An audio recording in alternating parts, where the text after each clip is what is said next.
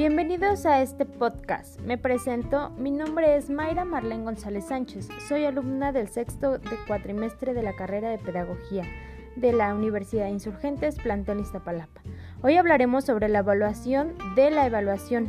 Para empezar, me gustaría hablar de un, de un poco qué es evaluación y de cómo la palabra lo, lo dice. Hablamos de un valor, o sea, de, un, de dar valor a algo, en este caso a los aprendizajes.